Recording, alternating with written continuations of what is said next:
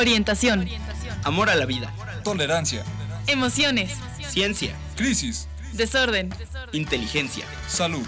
Vida. ¿Cómo nos comportamos los seres humanos? ¿Cómo interactuamos en nuestro mundo? Conócete, el espacio de orientación para estos temas. Bienvenidos.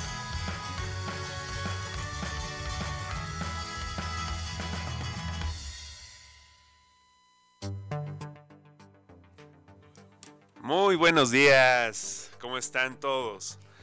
Bueno, estamos acá nuevamente en eh, otra emisión del programa Conocetec. Está la psicóloga Nancy. Muy buenos días, Nancy. ¿Cómo Hola, estás? Leo, bien, bien, gracias. Bueno, pues yo un servidor, Leonardo Galván, con este delicioso frío decembrino de Toluca. Aquí este, disfrutando un ratito de este frío que pues está, rico, ¿no? Ya empieza ahora sí a sentirse el, el frío de invernal. Entonces, pues bueno, este, vamos a dar inicio con esta emisión del programa. Eh, nuevamente vamos a tocar temas interesantes que, que son pues de los que a veces hay mucho, muchas preguntas ¿no? al respecto. Entonces, hoy vamos a platicar acerca de las pérdidas en la vida. Es decir, ¿cómo, qué, es una pérdida? ¿Cómo se, se perciben las pérdidas? Se ven. Y sobre todo también, eh, hasta qué punto una pérdida puede llegar a, a, impactar en la vida de un sujeto, ¿no? de una persona. Eh, vamos a platicar también acerca del de, eh, el duelo, ¿no? Eh, y de las etapas del duelo. Platicaremos también sobre el cierre de ciclos y al final pues vamos a dar algunas conclusiones y algunas eh, sugerencias sobre, sobre los puntos y sobre el tema. Entonces bueno pues vamos a dar inicio con este programa. ¿sí? Eh, bueno pues primero que nada vamos a ver qué es una pérdida. Eh, yo creo que de alguna manera todos hemos tenido alguna pérdida, ¿no? Es algo a lo que cualquier persona está expuesta, a lo que todos eh, en algún momento nos hemos enfrentado eh, o nos vamos a enfrentar, ¿no? Eh, ¿Qué es una pérdida? ¿Cómo percibes tú? ¿Qué, ¿Qué, es para ti una pérdida, Nancy? ¿Cómo ves este tema, este punto? Fíjate, Leo, que tienes toda la razón. La, a, a, veces es la palabra incluso que más manejan las personas, ¿no? O sea, no sé, tienen el fallecimiento de alguna persona cercana y entonces las personas dicen, perdí a un hijo, ¿no? Perdí mi trabajo, perdí este, a mi pareja, ¿no? Entonces, cuando usas la palabra pérdida y la gente lo usa como, pues muy frecuentemente, se están responsabilizando y haciendo cargo de esta situación eh, como algo que yo perdí y te responsabilizas, ¿no? O sea, perdí mis llaves y entonces yo soy el único responsable en dónde las dejé, en dónde tengo mi cabeza, ¿no? Que tengo que encontrarlas.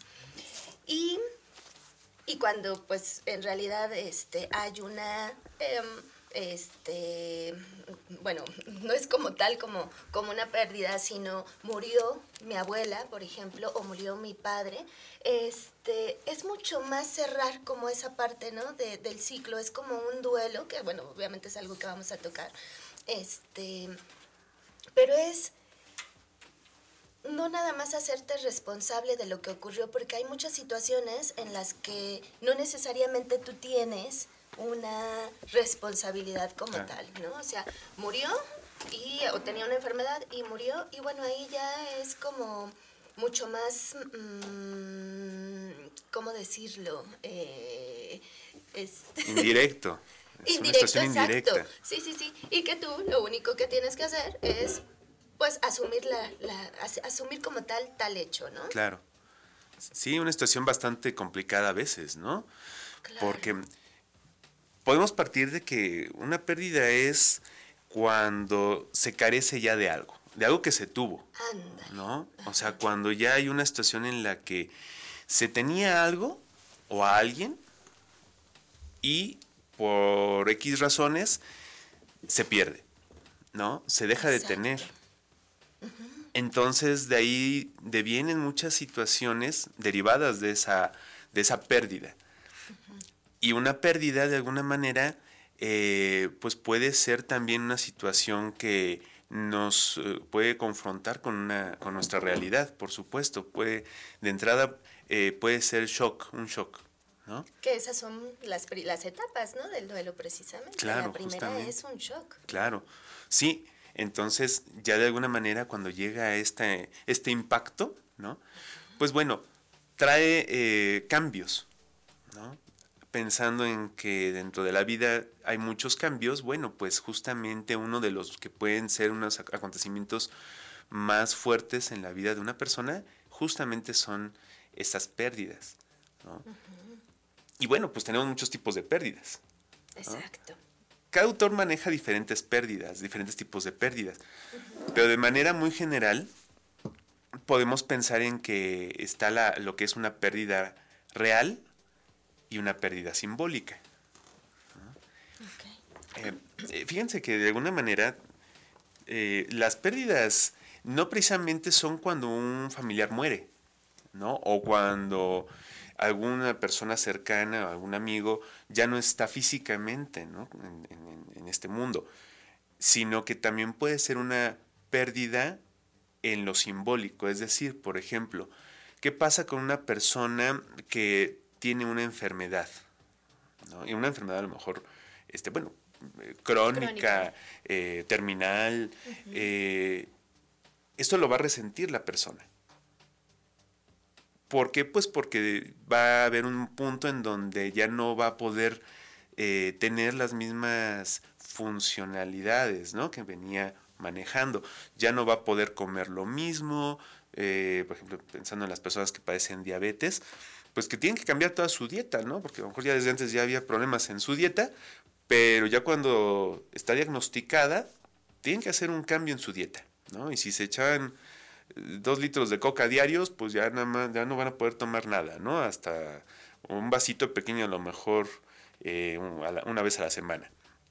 Entonces, realmente eso es una pérdida. De eso que se tenía, de eso que se poseía, ya no lo hay. Pero también tenemos, por ejemplo, cuando hay la- eh, una, eh, una ruptura, ¿no? Una ruptura amorosa, una ruptura eh, de Amistad. amistades, por supuesto. Eh, esto también implica una pérdida en lo simbólico. Entonces, ha- hay que ver que una pérdida no se va a ir nada más al aspecto físico, al aspecto de lo real, ¿no? sino de lo simbólico. Por supuesto, esas realidades, esas realidades cognitivas, esas realidades de, de las creencias y de, las ide- de la ideología de cada persona, es una realidad interna. Entonces, como tal, se vive igual que una pérdida eh, en el mundo eh, dentro de lo que es lo, lo real, entre comillas, ¿no? Lo físico. ¿Tú qué opinas sobre esto, Nancy? Sí, Leo, este, fíjate que yo estaba pensando en cómo vives eh, en ocasiones, bueno, regularmente dicen hay que trabajar un duelo, ¿no? El duelo por la pérdida, como tú comentas, de salud, por la pérdida de un trabajo, por la este, ruptura de una relación. Y entonces empiezas a, eh, a ver como el, como el asunto de que en qué momento se vuelve ya patológico, en qué momento ya es crónico, porque hay personas que a lo mejor incluso pierden alguna, bueno, fallece alguien significativo en su familia y entonces más que elaborar un duelo correctamente, lo que hacen es hacerlo crónico, incluso este pues se hace patológico, ¿no? Claro. Cuando no logras eh, cerrar, este, ni sanar, ni continuar tu vida después de que tienes alguna situación de este tipo, ¿no? Y, y bueno, esta es una época precisamente en la que la gente eh, regresa y los índices de, este, de depresión, por ejemplo, van en aumento porque pues es un año en lo que a lo mejor ya no está esa persona significativa o una relación de pareja en donde, bueno, es el primer año en donde ya, este, ya no tengo eh, novio o ya me estoy divorciando o en este año este, perdí mi trabajo, ¿no? Entonces, eh, pues bueno, comentarles a los radioescuchas que siempre hay opciones, que es importante primero identificar cuál es la situación que estoy viviendo, cuál es la pérdida que estoy enfrentando en este momento y después comprender un poco cuál es el proceso de, este, de manejo de tu duelo para al final cerrar un ciclo y continuar con, con tu vida, ¿no? Claro, sí. Sí, es importantísimo hacerle caso a lo que se está pasando, ¿no? Y no eh, descalificarlo, no quitarle importancia. Pensemos que, por ejemplo, dentro de estas pérdidas, em, pues bueno, a lo mejor inclusive cuando se pierde algún objeto, también se puede vivir con una pérdida, ¿no? O sea, eh, dentro de toda esta variedad de pérdidas, eh, llámese mascota, llámese relación de pareja, llámese el teléfono celular, o sea, vaya, de alguna manera hay mucha similitud y aquí es muy importante pensar en que se vive como tal una pérdida cuando hay un vínculo, ¿no? Cuando hay un apego y cuando ese, esa pérdida se puede llegar a ver como algo duradero, como algo que ya es eh, para siempre, ¿no? O sea, que ya no se percibe una, una posible vuelta a tener esa, eso que se perdió. Entonces, cuando se vive esa, ese vínculo, cuando se tiene ese vínculo, es cuando se sufre, ¿no? En diferentes medidas, por supuesto. Claro. Y dependiendo esa, ese sufrimiento, pues va a ser como se vaya dando ese, ese duelo. ¿no? Que, que, dentro de ese duelo, pues bueno, al final de cuentas, que es un duelo? Bueno, es una forma de decir, justamente igual para todos los radioescuchas, cuando, que es un proceso ¿no? Es un proceso en el que hay sufrimiento, en el que hay algún tipo de dolor. Y bueno, pues por supuesto que ese duelo lo va a vivir cada quien de forma muy distinta, ¿no? No es nada más por lo que se pierde, sino es, volvemos al vínculo que haya con lo que se perdió y por, por ende, pues bueno, cada persona va a tener diferentes estrategias estrategias, claro, y reacciones. Y fíjate que de repente la sociedad no nos ayuda mucho, ¿no? O sea, estamos viviendo alguna situación en donde no nos sentimos tan, tan a gusto con estas pérdidas y la gente dice, échale ganas, ¿no? Este, em, continúa, eh, ya no llores, ¿no? A la gente le cuesta muchísimo trabajo ver gente llorando porque no sabe empatizar con ese dolor, ¿no? Entonces es, ya no llores. Y cuando hacemos tanto caso a lo que nos comenta la gente de alrededor, eh, terminamos prolongando esa etapa del duelo, ¿no? este, no resolviéndolo, dice Jung, ¿no? Que cuando, este, lo voy a, a parafrasear, pero es algo que lo que niegas te somete, lo que aceptas te transforma, pero si en algún momento, bueno, pero si eso que estás sometido no lo resolviste, en algún momento de tu vida va a volver a surgir, ¿no? Y por eso se generan pues estos patrones de conducta, ¿no? Tú no resolviste a lo mejor un divorcio o una relación este de noviazgo correctamente y entonces vuelves a tener una pareja con las mismas características y vuelven a surgir los mismos conflictos, ¿no? Entonces, sí es importante que vivamos ese duelo, eh, vivamos ese dolor que tú comentas, sí, toda pérdida genera una, un sufrimiento, que lo vivamos, que lo aceptemos y que veamos qué aprendizaje tenemos de esto, ¿no? Entonces, dentro de las etapas del duelo, la primera este, es la negación o el o el shock, ¿no? Lo que comentabas, Leo, que en realidad, pues ante una situación que no te esperabas y que a lo mejor tu novio este, terminó contigo, ¿no? Lo primero que haces es quedarte como en una, en una este, pasmado, con, eh, en shock, y después negarlo, ¿no? O sea, esto, no, no, yo creo que se equivocó, estaba enojado, este, eh, realmente no lo pasamos tan mal, ¿no? Por ejemplo, entonces niegas la situación que, estés, que te está ocurriendo en ese momento, ¿no? Claro. Y las siguientes este, etapas, ¿quieres tú continuar al respecto, Leo? De sí, sí, sí, vamos a, platicarlas. Fíjate que, eh, bueno, añadiendo algo a lo que estabas comentando, eh, me quiero regresar un poquito en un punto que tocaste un- eh, algo muy interesante. Este, esta parte de la, de la, de la pérdida. Eh, hay un, había un autor, un psicoanalista inglés, Bowlby, que comenta justamente que cuando una persona eh, tiene una pérdida, pues lo único que le va a reconfortar es eso que perdió, tenerlo de vuelta. ¿no?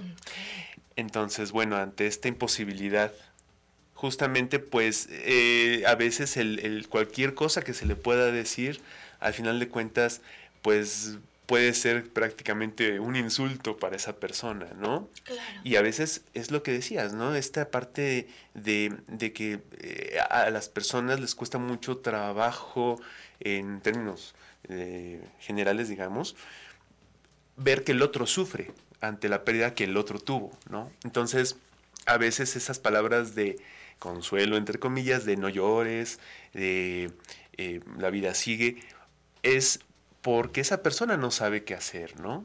No sabe qué decir. Entonces, justamente todo esto, pues, influye en estas etapas del duelo que estás comentando, ¿no? Y a veces eso, esos comentarios también influyen para que haya esa negación que comentabas de como esta primera etapa de, de- de los duelos, ¿no? Y, y la que la segunda que se considera eh, esto mucho e- es como desde el modelo de Elizabeth Kubler, ¿no? Estas etapas que mencionamos. Y la segunda se considera que es la ira. ¿no? Pero ¿por qué, ¿por qué la ira será? ¿Qué pasa, no? ¿Por qué llega un momento en donde de negar o de evitar una situación dolorosa, llega un momento en donde viene enojo? ¿Por qué habrá enojo? ¿Qué sucede? Pues mm, em, este hay un cuento muy bonito de Jorge Bucay que habla que se llama de la tristeza y la ira, ¿no? Dentro del enojo lo que se esconde en realidad es la tristeza, solamente que no sabes cómo cómo manejarla y bueno, lo que platicábamos, Leo, ¿no? La sociedad te ayuda como a que a reprimir un poco tu, tu emocionalidad, tu sentimiento y en realidad en, en una sociedad como, como la mexicana es mucho más fácil que lo que salga es el enojo, esa la ira, ¿no? No sé cómo estoy viviendo esta situación, no sé qué es lo que realmente ocurre este, internamente y entonces lo primero que hago es enojarme porque esta pérdida eh, pues es sufrimiento y no aceptas tan fácilmente Claro. la tristeza. Entonces eh, te enojas, eh, generas, por eso hay una, un, no recuerdo en dónde lo vi, pero alguien decía, ¿no? Cuando estés enojado o cuando estés viviendo una pérdida o una situación de duelo, no tomes decisiones, este, por ejemplo, no sé, se me ocurre, alguien murió el papá de alguna familia y entonces dicen que con el enojo pues no debes de tomar este decisiones o porque también a lo mejor estás triste y entonces dices, "No, pues yo no quiero nada de la herencia", ¿no? Ya después de que pasa este proceso, pues por supuesto que dices, "Bueno, es que la herencia era una parte de mi papá", ¿no? Entonces Que sí la este, quería. que siempre sí la quería. Entonces, este, eh, pero bueno, no debes de tomar decisiones en ese momento porque es todo un proceso que tienes que pasar. O sea, después de que lo negaste, bueno, de que estás en negación y después de que surge esta ira, ¿no? Eh, Después tienes que aprender a negociar, o sea, que esto, esto que está ocurriendo, ¿no? Pero em, le- lo- a los radio- radioescuchas les diría que a lo mejor escuchen eh, o que lean, que busquen este pequeño cuentito de Jorge Bucay de la tristeza y la ira y habla un poco de que pues el disfraz del enojo, en realidad, más bien el disfraz de la tristeza, pues es el enojo, ¿no? El que no sabes qué hacer con esto y entonces mejor contestas de manera grosera, este, o te enojas, pues obviamente con la situación que estás viviendo, porque pues era un vínculo fuerte, como tú lo comentabas, ¿no? Claro, sí. Sí, y fíjate que eh, cuando hay esta emoción, este enojo, de alguna manera el- el- el- lo que esconde el enojo es el dolor, ¿no? Claro. Y de hecho, bueno, inclusive pensando en, en el género masculino, es más difícil que un hombre ¿no? esté expresando, por ejemplo, el llanto en una pérdida, ¿no? Claro. Porque acuérdense que tenemos que ser bien machines, ¿no? Fuertes, Bien ¿no? fuertes. Entonces, e- e- en la mujer es un poquito, es más fácil. Y aún así también a veces se reprime esta expresión en estos casos, ¿no? Claro. Pero de alguna manera eh, inclusive hay eh, anatómicamente, dentro de lo que es este a nivel cerebral, hay una correlación entre lo que es eh, el enojo y la tristeza. Entonces, a veces esa ira, lo que esconde, lo que está tapando, pues es un gran dolor, ¿no? Que al final de cuentas es el que hace que de alguna manera también pueda a la vez ir saliendo, ir sacando a la persona de ese duelo porque le permite tener como esa energía también para que pueda ir saliendo y sobrellevando un poquito esa situación para sus posteriores actividades, ¿no? Claro. Bueno, pues vamos a un corte y regresamos.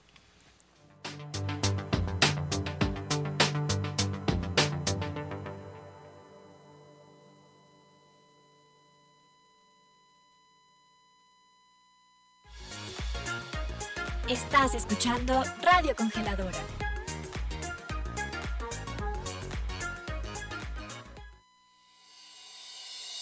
Te cuento en corto, historias en un minuto.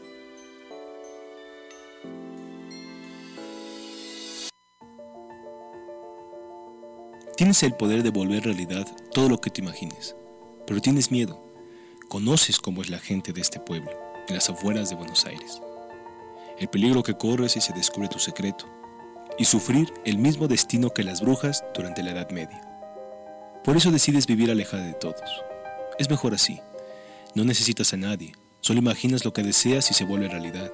La comida, cierta prenda, ciertos zapatos. Por eso tienes catálogos y catálogos de revistas, con imágenes que puedes proyectar en tu mente y volverlas realidad. Pero, como todo personaje cortasariano, te sientes insatisfecha, igual que un dios conformándose con ser una hormiga. Poco a poco vas cediendo a la necesidad de tu imaginación y empiezas a crear cosas cada vez más visionarias hasta el punto en que reconstruyes tu propia casa, tu piscina, tu auto de lujo, tu ropa de marca y claro, todo con las mayores de las precauciones.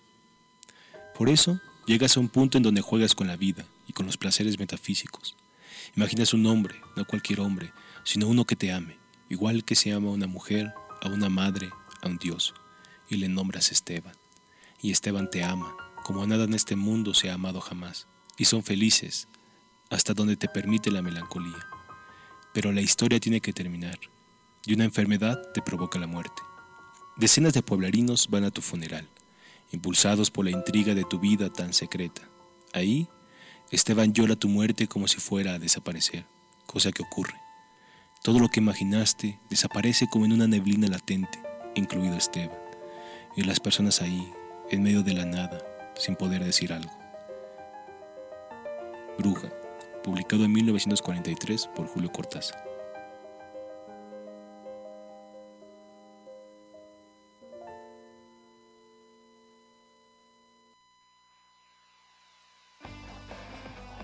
Estás escuchando Radio Congeladora, la estación de radio en línea del Tecnológico de Monterrey en Toluca. Transmitiendo desde Cedetec Torre Norte, San Antonio Buenavista, Toluca, Estado de México. Radio Congeladora.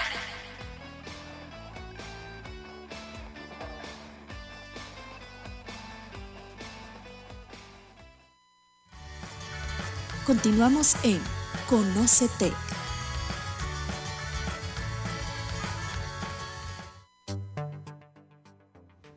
Regresamos al programa.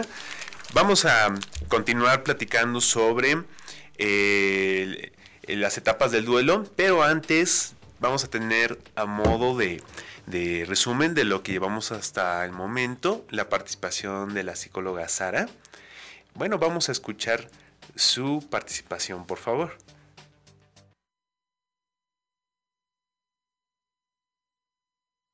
Buenos días, hablando de la pérdida y del duelo, yo quiero decirles que eh, cada pérdida acarrea un duelo y la intensidad de este duelo no dependerá de la naturaleza del objeto perdido, sino del valor que se le atribuye. Es decir, eh, del afecto que le damos a esa cuestión de pérdida que, tuvimos. Y bueno, el duelo es un producto eh, que, se da por cualquier tipo de pérdida y no solo es aplicable a la muerte de una persona. Por lo tanto, el proceso de duelo se realiza siempre que tiene lugar una pérdida significativa, siempre que se pierde algo que tiene valor real o simbólico, ya sea consciente o no para quien lo pierde. Eh, hay un experto en duelo llamado Arnaldo Pangrazzi y bueno, él nos habla de varios tipos de pérdidas que, los condensa en cinco bloques. Uno es pérdida de la vida, que es un tipo de pérdida total, ya sea de otra persona o de la propia vida en casos de enfermedades terminales, en el que la persona se enfrenta a su final. Eh, hay pérdidas de aspectos de sí mismo, los cuales son pérdidas que tienen que ver con la salud. Y bueno, aquí pueden aparecer tanto pérdidas físicas eh, referidas a partes de nuestro cuerpo, incluidas también las capacidades sensoriales, cognitivas, motoras, psicológicas, por ejemplo, autoestima, valores, ideales, etc. Eh, están también las pérdidas de objetos externos y aquí aparecen pérdidas que no tienen que ver directamente con la persona propiamente dicha, pero eh, se trata de pérdidas materiales. En este tipo se, incluyen pérdidas de trabajo, eh, situaciones económicas, pertenencias y objetos. Están también las pérdidas emocionales, como pueden ser rupturas con la pareja o amistades. Eh, y por último, las pérdidas ligadas con el desarrollo, y a esto nos referimos a pérdidas relacionadas al propio ciclo vital normal, como puede ser el paso por las distintas etapas o edades, como infancia, adolescencia, menopausia, vejez, etc. Eh, cabe resaltar que el duelo es una experiencia de dolor en donde viene la lástima, la aflicción, el resentimiento, y bueno, esto se manifiesta de diferentes maneras, eh, y con ocasión de la pérdida de algo o de alguien con valor significativo. Yo quiero decirles que el duelo es un proceso normal, es una experiencia humana y pues debemos tener eh, una actitud social ante esos duelos eh, de manera positiva. Sin embargo, eh, actualmente es depresión hacia su ocultación y su aislamiento. Actualmente nuestro medio social aparece relativamente controlada y poco expresiva. Eh, no está bien visto manifestarlo de una manera pública y en la práctica pues no se hace, ¿no? Y yo creo que si no aprendemos a asimilar los sufrimientos de las pérdidas, eh, estas pueden degenerar en enfermedades mentales e incluso físicas que irán desmoronando pues todo nuestro equilibrio vital. Algo importante que, decir es que nadie nos puede quitar el sufrimiento, pero yo creo que la lucidez y la capacidad de mirarlo cara a cara es ya el inicio de un camino para superarlo. Gracias. Pues muy cierto lo que comenta Sara, ¿no? O sea, al final de cuentas, eh, dentro de toda esta represión que puede haber, ¿no? De la expresión de sentimientos, no nada más ante la pérdida de, una, de alguien, sino a veces hay una represión en cuanto a esto de expresar a una, eh, algún sentimiento, ¿no? De algún tipo. Entonces, por eso tan importante es esto de las etapas del duelo, ¿no? Justamente, eh, ahorita platicábamos tanto de la negación como una de las primeras etapas, según Elizabeth Kubler, y la ira, ¿no? Y luego viene la negociación.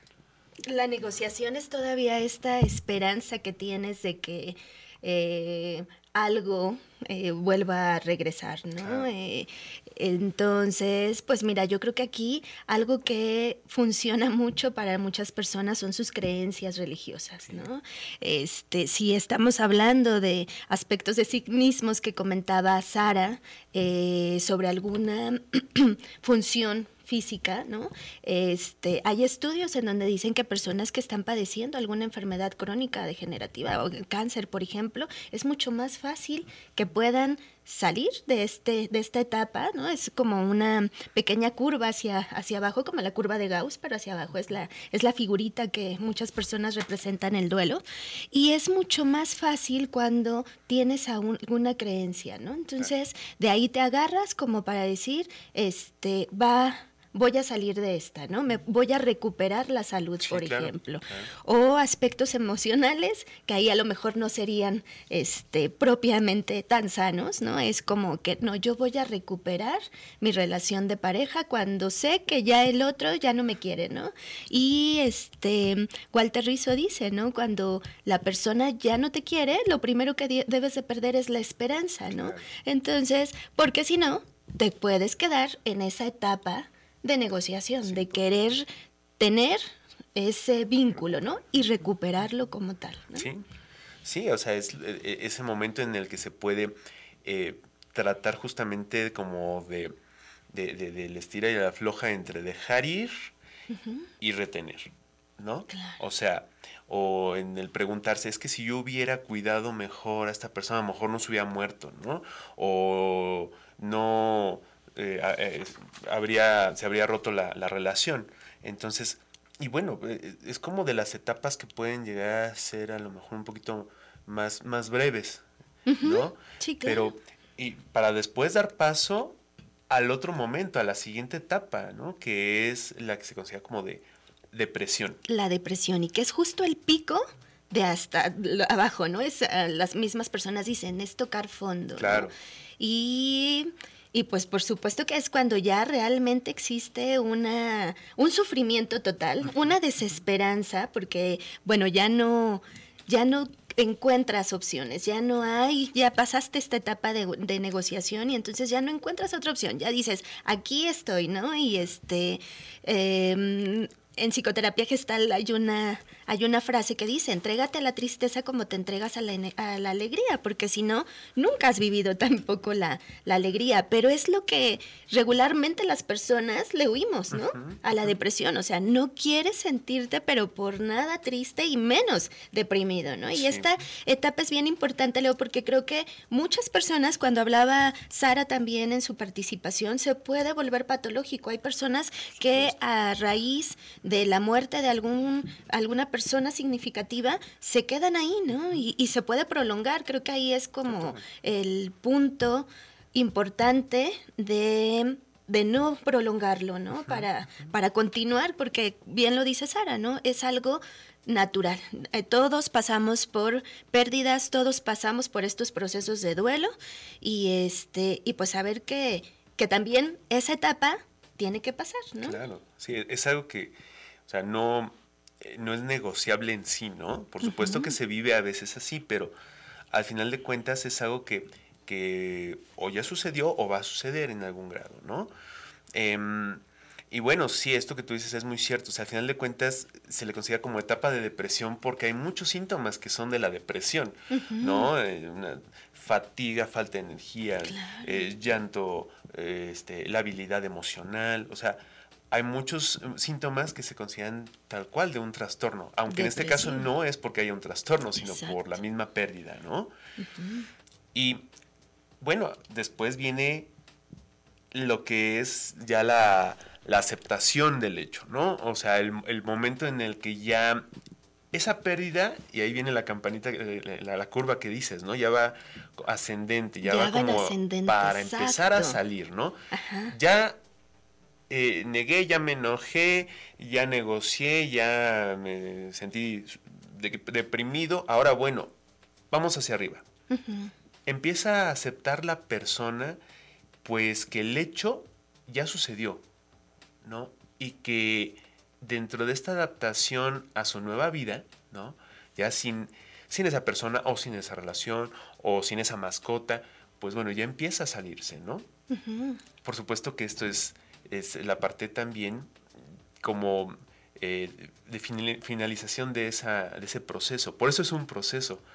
E inclusive, bueno, no todas estas etapas siempre van en el mismo orden.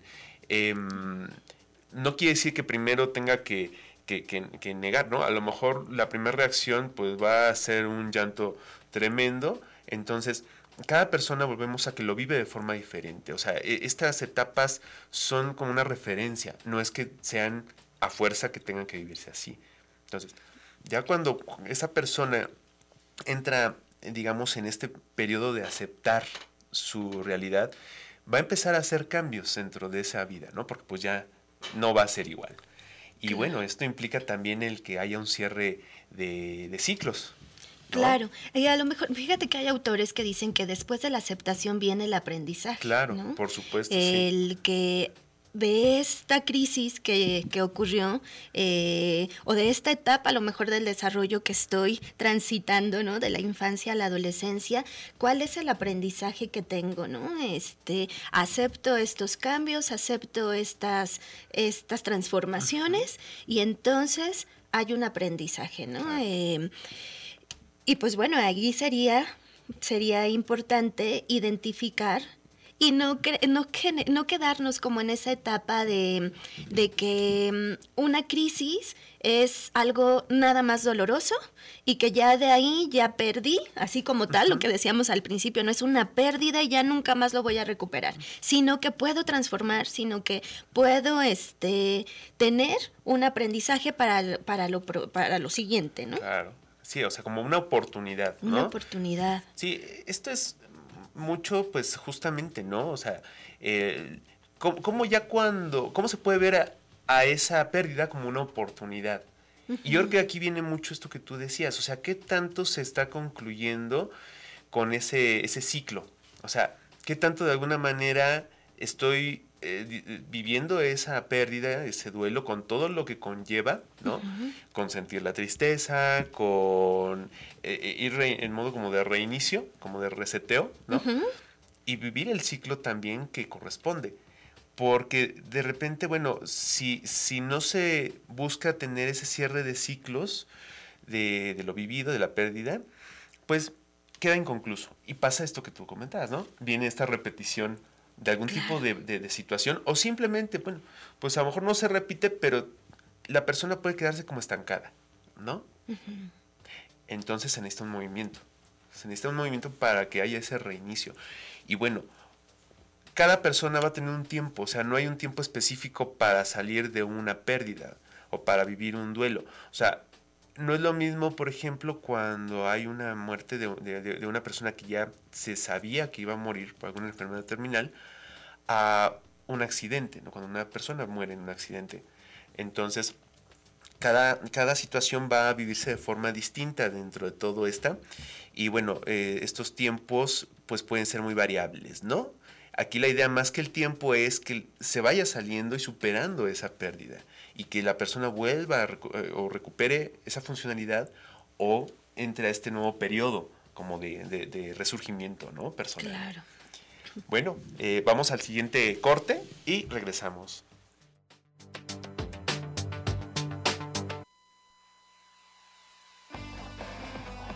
Estás escuchando Radio Congeladora, la estación de radio en línea del Tecnológico de Monterrey en Toluca. Transmitiendo desde CDTEC Torre Norte, San Antonio Buenavista, Toluca, Estado de México. Radio Congeladora.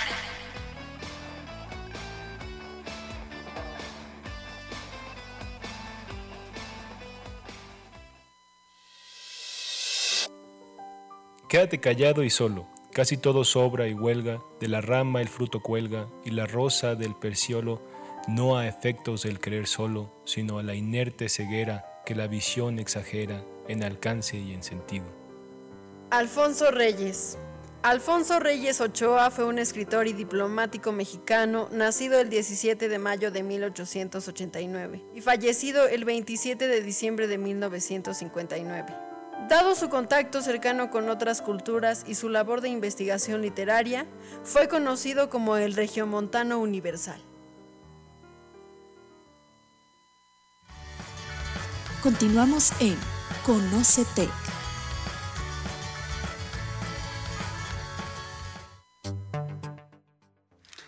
Eh, nos regresamos al, al programa.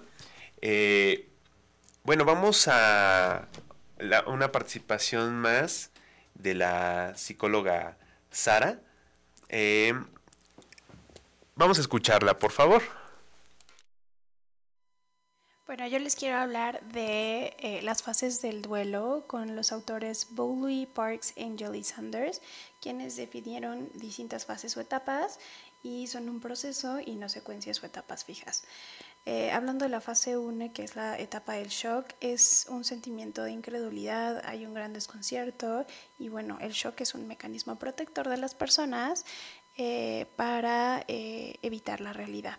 Está la fase 2 de anhelo y búsqueda, marcado por la urgencia de encontrar o recobrar o reunirse con la persona y este, bueno, esto a veces atrae irritabilidad o agresividad y puede volverse contra otras personas o contra uno mismo.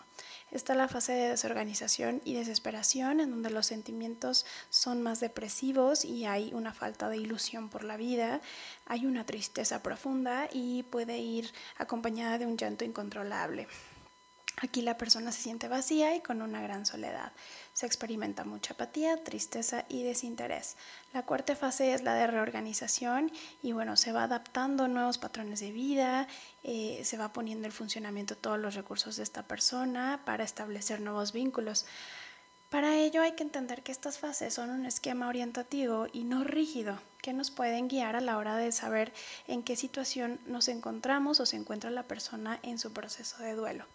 También quiero hablarles un poco de las vivencias de la persona en el duelo y tenemos que destacar que la experiencia, el aprendizaje, la personalidad y otra serie de factores externos, como pueden ser otros vínculos, van a moldear de forma individual la respuesta de duelo en cada individuo. Yo quiero hablarles de eh, cinco dimensiones. Está la dimensión física, la cual se refiere a las molestias físicas que pueden aparecer a la persona en el duelo, en donde el organismo humano pues, es más vulnerable a enfermar está la dimensión emocional en donde vienen todos estos sentimientos y emociones de tristeza, enfado, rabia, culpa, miedo, etc. Está la dimensión cognitiva, la cual se refiere a lo mental, en donde viene la dificultad para concentrarse, la confusión, falta de interés, etc. También está la dimensión conductual, la cual se refiere a cambios que se perciben en la forma de comportarse con respecto a, a todo lo actual, en donde viene el aislamiento social, inactividad, etcétera. Está la dimensión social en donde viene el resentimiento hacia los demás y por ende viene el aislamiento social y por último eh, está la dimensión espiritual, la cual eh, pues aquí se replantean las propias creencias y la idea de trascendencia. Se formulan mucho eh, preguntas sobre el sentido de la muerte y de la vida. Gracias. Perfecto. Bueno, como siempre, excelentes las participaciones de, de Sara. Eh, bueno, vamos a, a, ir cerrando, empezando a cerrar el programa.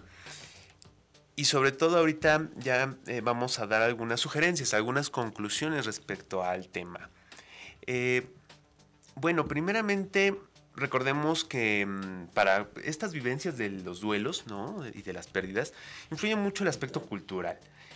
Por ahí dice en el, dentro del budismo, que cuando una emoción se tiene que vivirla intensamente, ¿no? O sea, si estás contento, pues debes estar bien contento, ¿no? Si vas a estar enojado, pues enójate bien. Si vas a estar triste, siéntete bien triste, no evadas la tristeza, ¿no? Y esto es parte de, inclusive, eh, algunas recomendaciones que podrían hacer para lo que es el manejo y, el cierre de esos ciclos. Eh, Nancy, ¿cuáles serían tus sugerencias, tus conclusiones del tema? Bueno, evidentemente todos tenemos que pasar por duelos, ¿no? Por resolver duelos. Nadie es ajeno al sufrimiento, eh, a lo mejor en diferentes niveles, pero todos, todos vivimos en algún momento estos sufrimientos o los vamos a vivir, ¿no? Y entonces, eh, fíjate que ahorita que te escuchaba, Leo, me acordaba que hay algunos alumnos que de repente llegan a consejería y dicen, quiero aprender a controlar mis emociones, a manejarlas, ¿no? pero evidentemente no se permiten ni llorar ni este ni enojarse no porque socialmente no está tan bien visto entonces eh, pues aquí el punto es sentir la emoción que tienes no quedarte ahí, ¿no? O sea, saber que todo va a pasar. Y mis sugerencias es, pues en primero el primer punto sería hablarlo. Si no lo puedes hablar, digo, no necesariamente tienes que cerrar ciclos con la persona enfrente si estás hablando de una relación de, de pareja, ¿no? Este, tampoco va a estar ahí una persona cuando hay una pérdida de vida, ¿no? Em, o bien, este, si es, si se trata de cerrar un ciclo, este, tampoco necesariamente tienes que ir y plantarte a lo mejor en tu trabajo anterior y decir la injusticia que, que tú consideras al, al, haberte este, eh, despedido, ¿no? Lo puedes hacer de manera, de manera simbólica y creo que muchas veces nosotros en el consultorio, este, pues lo hacemos de manera simbólica. Lo primero que tienen que hacer es pues escribirlo, ¿no? O sea, hacer una carta de despedida hacia la persona o, o, hacia esa situación que estás viviendo. Cuando tú lo escribes o lo verbalizas, te responsabilizas y automáticamente empiezan a surgir cosas nuevas, ¿no? Y después de manera simbólica, no sé, a lo mejor este, eh, regalando aquellas pertenencias que, que te hacen recordar como esta esta situación y que sufres, ¿no? O sea, hay muchas personas que, no sé, me, estoy imaginando de alguna pérdida este, física que en donde abren el closet y está colgada toda la ropa de, de la persona que ya no, que ya no vive, que ya no está ahí presente, ¿no? O aquellos novios que, este, que ya tienen un año tal vez, o medio año, en donde ya no están en esa relación y continúan poniéndose la sudadera y tienen los ositos de peluche y tienen todo lo que les recuerda a esta, a esta persona. Entonces, primero, escribirlo así como tal, este, me despido de, hoy, incluso hasta poner la fecha, hoy 11 de diciembre, este, doy por terminada la relación que tenía con Juanito Pérez, no lo sé, eh, porque quiero avanzar, porque quiero hacer algo, quiero permitirle la entrada a algo nuevo y después hacerlo de manera simbólica. Ahorita es una buena época en donde a lo mejor puedes regalar aquellas cosas que ya no te sirven o bien este romper la cartita o quemar a lo mejor alguna fotografía o hacer algo este para que puedas dar cierre, ¿no? Muchas veces, bueno, aquí yo creo que es fundamental y es muy importante que tú te des cuenta si estás tratando de guardar y de tener ahí este, esas cosas como una manera de que no quieres que se vaya, ¿no? De que no quieres cerrar este, este ciclo, ¿no? Y tienes que ser pues completamente honesto contigo y decir para qué lo, está, lo estoy haciendo. O sea, realmente es porque este, sigo a lo mejor en alguna etapa del duelo o porque quiero y fantaseo y idealizo el volver a regresar a esta situación en donde a lo mejor yo me sentía bien. O o realmente pues ya quiero este cerrar y dar paso a cosas nuevas, ¿no? Sí, Leo, no sé, este, habría muchas otras cosas que hacer, no sé tú qué, qué propones también, cuáles son tus sugerencias. Sí, yo, yo lo que les propongo a modo de, de sugerencia es que esto que tú dices se me hace fundamental, ¿no? el hablar de cómo se está viviendo y cómo está sintiendo la persona. O sea, ante una pérdida sí es, es muy importante el verbalizarlo, el eh, em, tener cercana a esas personas, ¿no? Que son, son, son parte de, de, esas redes sociales de apoyo. Eh, llámese amigos, llámese familiares, llámese eh, maestros de confianza y poder hablar de cómo está sintiendo. Y aunque no tiene que ser tal cual en lo verbal, puede ser como tú dices, ¿no? A través de la, expresión escrita, de hacer algún tipo de carta, de ir, eh, externalizando esa emoción, ¿no? De algún, a, través de algún medio. Y recordar también, es muy sano recordar esa situación que se vivió como parte de, la vida de, ese individuo, ¿no? O sea, no se trata de en algún momento... Em, ¿cómo se dice? Así como eh, de negar o como de eh, echar pestes de eso vivido, ¿no? Aunque pudiera haber terminado mal pensando en una relación de pareja o de alguna terminación laboral, por ejemplo. No, sino que al final de cuentas es parte de eso que la persona está viviendo y pues bueno, es, forma parte de, de, su historia personal. Entonces también es muy sano recordar eso que, que se vivió y en algún momento también, bueno, contemplar qué eh, qué me faltó con esa persona o en esa relación. Y buscar ese perdón, ¿no? Tanto del individuo que está sintiendo como del otro, de hacia lo que va dirigido ese sentimiento, ¿no? Em, y bueno, de alguna manera sí, vivir esas, esas eh, emociones em, y no, no, negarlas, no evadirlas. Porque justamente, pues si se evaden, es donde viene ese atorón. Y de ahí a veces pueden eh, llevar hacia la formación de algún tipo de patología, ¿no? O de algún duelo no resuelto y que pues bueno, esto eh, influye para que la persona quede como estancada en algún momento, en alguna etapa. Entonces, pues hay que vivir las emociones, digo, al final de cuentas, pues, este, las tenemos, ¿no? No tiene caso negarlas, no es algo que vaya a servir. Entonces, bueno, pues hay que vivir esas emociones y, y no quedarse con eso que, que, se esté, eh, que, esté doliendo, que esté ahí causando algún tipo de, malestar, ¿no? Que es normal y que este, pues se puede ver como parte de, de la vida en general, ¿no? Claro, eh, no sé, se me ocurre que es como estos duelos, ocurre como cuando tú vas en, en, alguna carretera, ya tienes tu ruta bien definida, ya sabes a dónde vas a llegar y de repente te, está cerrada la carretera, ¿no? Y entonces aquí dices, bueno, es que yo me quería ir forzosamente por esa, por esa dirección, ¿no? Pero hay otras alternativas. Entonces ahí es como el punto importante. Tú vas a buscar otras alternativas para llegar a esa meta o vas a seguir esperando a que te abran el camino, ¿no? Entonces, eh, todo tiene solución, todas las alternativas son importantes, todo este se puede conseguir, ¿no? A lo mejor no va a ser por la misma ruta, pero sí las otras alternativas incluso hasta te pueden llevar por unos caminos mucho más lindos y disfrutables, ¿no, Leo?